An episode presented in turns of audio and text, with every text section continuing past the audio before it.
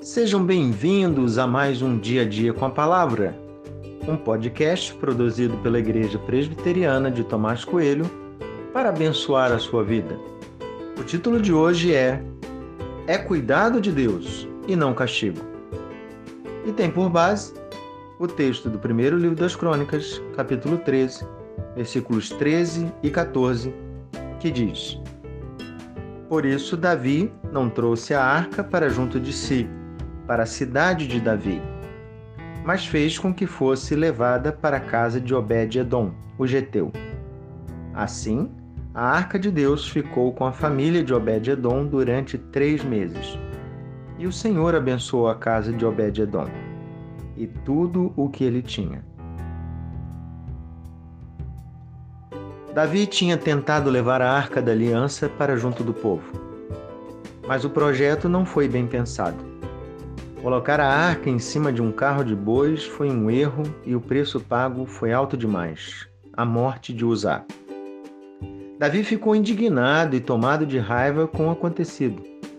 Seu desejo de levar a arca foi substituído pelo desejo de se ver longe dela, e foi isso que ele fez, mandando a arca para a casa de Obed-edom. E aí aparece um registro curioso.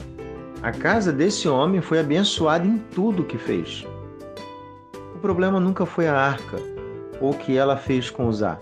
A arca, que era o símbolo da presença de Deus, só tinha o poder de abençoar e foi exatamente isso que ela fez. O problema não estava com a arca, mas com Davi. Transferir nossos problemas é um hábito bem comum.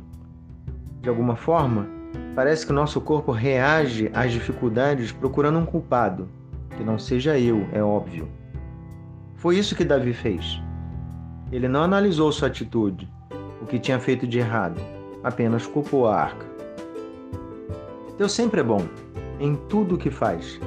Se algo na minha vida está me fazendo pensar diferente, é importante parar e analisar. Facilmente encontrarei algo em mim que está errado. Tudo aquilo que tinha acontecido apenas revelava a falta de cuidado de Davi, que ele buscou fazer isso sem orientação e que ele tinha sentimentos equivocados em seu coração. A morte de Uzá apenas denunciava que algo estava errado e precisava ser tratado. Deus não está fazendo nada para te ferir ou para te fazer sofrer. Se alguma coisa está doendo dentro do seu coração, é apenas o sinal de que algo precisa ser mudado. É cuidado de Deus e não castigo.